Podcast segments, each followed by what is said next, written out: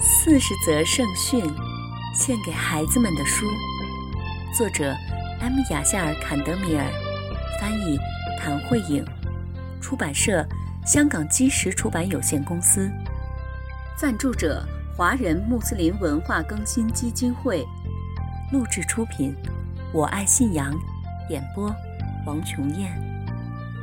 亲爱的小伙伴们。全能的安拉希望他的仆人们生活的幸福愉快，为此，他给我们派遣了先知，为的是告诉我们怎样才能获得幸福的生活。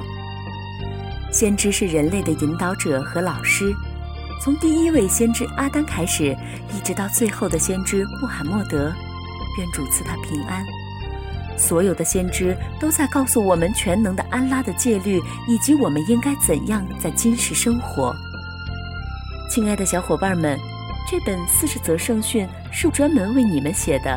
我知道你们特别爱听故事，现在我们就来听故事吧。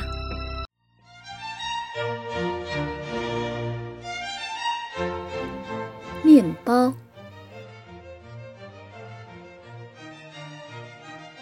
在一个寒冷的冬天，哈桑刚从面包店里买了一块面包，现在。他正朝家的方向走去。突然，他看见一只可怜的瘦弱的狗站在街道上。那条狗实在太瘦了，连肋骨都看得一清二楚。这条狗看着哈桑篮子里的面包，低声地叫了起来。哈桑被这条狗可怜的模样深深地打动了，他自言自语道。要是我给这条狗一块面包，妈妈一定会生气的。但他最终还是决定给这条狗喂些面包。他把篮子放在了地上，把面包掰成小块，一块一块的喂它。一个也是刚从面包店里买了面包准备回家的人听到了哈桑的话，他把自己的一块面包悄悄地放进了哈桑的篮子。然后走开了。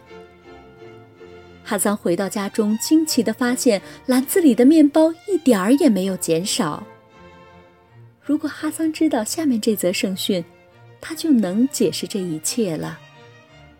施舍不会减少财富。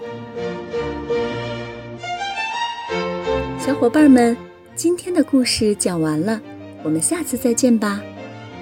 四十则圣训。献给孩子们的书，我爱信仰录制。